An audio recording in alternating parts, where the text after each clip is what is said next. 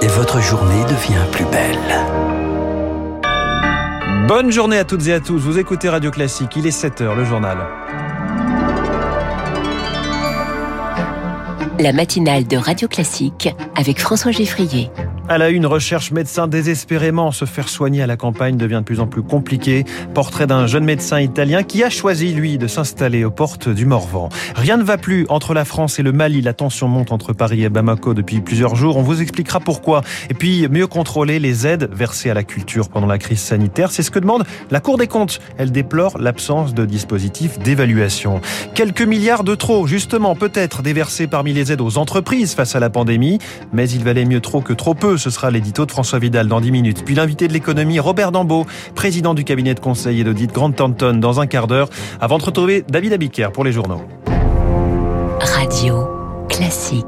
Lucille Bréau, il y a de moins en moins de médecins à la campagne. la, la, désertification médicale s'aggrave, c'est ce que montre une étude commandée par l'Association des maires ruraux de France. Un Français sur dix n'a pas de médecin traitant aujourd'hui et ceux qui s'installent à la campagne sont décidément trop rares. Victoire Fort a rencontré un jeune praticien qui a pourtant fait ce choix. À Corbigny, 1600 âmes aux portes du Morvan, c'est un jeune Italien qui accueille les patients. Vu mon manque de connaissances de la géographie française, j'ai pris les noms des villes qui me plaisaient le plus et voilà, je suis arrivé là. Leonardo Casini a 30 ans. Franchement, je me sens utile. Je vois que je peux apporter en plus à mes patients qui je peux leur permettre d'avoir une prise en charge. Sa patientèle fait parfois plus de 30 km pour venir le voir. Pour s'intégrer dans sa nouvelle vie, il s'est d'abord inscrit au club de foot du village. J'ai pu connaître des personnes, des me faire des amis. Pour colmater les dégâts et remplacer la cohorte de médecins qui part dans les prochaines années à la retraite, le numerus clausus a augmenté en fac de médecine. Mais les effets ne se feront sentir que dans 7 ans. Or, les besoins sont criants et la campagne attire peu. C'est sûr, il faut être conscient qu'à la campagne, on n'a pas, on a moins la possibilité de travailler une demi-journée. je pense qu'il faut être prêt à bien bosser. Les inégalités face aux soins se creusent et la conséquence est dramatique. Il y a désormais deux ans de différence entre l'espérance de vie des citadins et celle des ruraux. Victoire fort, le pass sanitaire désormais obligatoire pour les 12-17 ans pour aller au cinéma, au café, à la piscine par exemple. 63% seulement d'entre eux sont complètement vaccinés. Le sésame qui pourrait être maintenu jusqu'à l'été, le gouvernement prépare un projet de loi pour le prolonger si besoin. Des doses de Pfizer périmées injectées à 250 personnes, ça s'est passé dans la Loire, notamment à des collégiens. Il n'y a pas de risque pour leur santé, assure l'Agence nationale de sécurité du médicament, mais seulement sur l'efficacité du vaccin. La pandémie qui n'a pas empêché la suppression de lits à l'hôpital. 5700 lits d'hospitalisation complète ont été fermés en 2020, d'après le ministère de la Santé.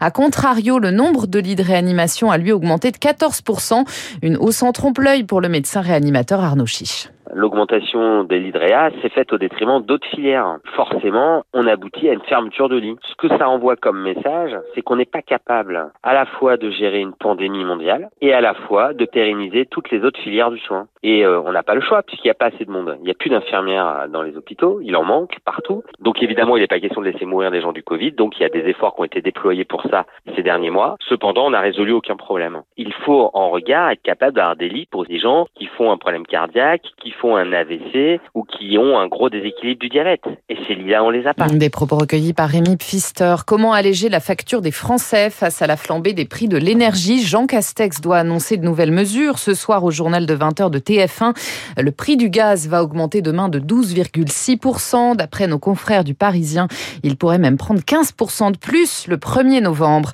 L'heure du jugement pour Nicolas Sarkozy au procès Big Malion. Le tribunal correctionnel de Paris rend sa décision à 10h dans l'affaire des dépenses excessives de sa campagne présidentielle de 2012.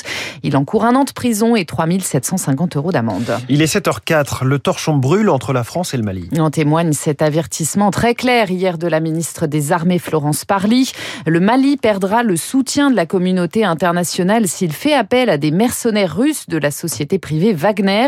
Les relations entre les deux capitales se sont brusquement tendues ces derniers jours, Marc Tédé. Un abandon en plein vol. Voilà l'accusation lancée ce week-end à la tribune des Nations Unies par le Premier ministre malien Shogel Maïga en cause la fermeture de trois bases militaires françaises dans son pays. Une déclaration qui reflète bien l'attitude ambiguë du gouvernement malien à l'égard de la présence française, détaille le colonel en retraite et historien Michel Goya. Si la France n'intervient pas, on sera accusé de non-assistance à pays en danger. Si la France intervient très rapidement, si on reste sur place, on sera accusé de néocolonialisme et de pillage.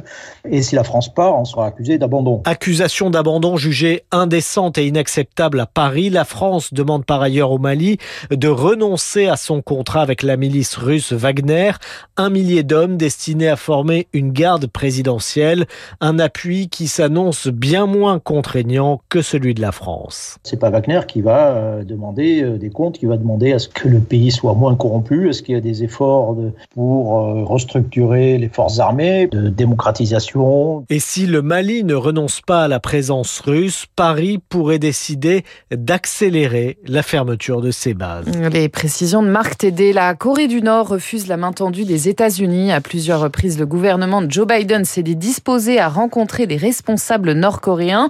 Pyongyang aurait testé avec succès mardi un missile planeur hypersonique. Le Conseil de sécurité de l'ONU se réunit en urgence aujourd'hui pour évoquer la situation. La culture est dans le viseur de la Cour des comptes. Les sages de la rue Cambon se sont penchés sur les fonds alloués pendant la crise sanitaire. 2 milliards d'euros, dont la moitié pour l'audiovisuel seulement, nécessaire pour soutenir un secteur sinistré. D'après les sages, en revanche, Chloé Juel, la manière dont l'argent a été distribué pose question.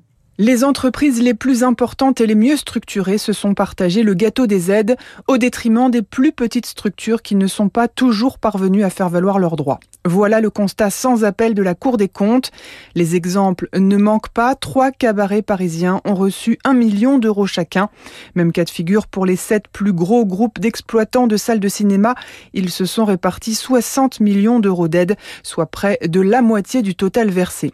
C'est un problème de méthode que pointent les sages de la rue Cambon. Les montants alloués ont été davantage déterminés par des arbitrages politiques que des analyses macroéconomiques, écrivent les magistrats.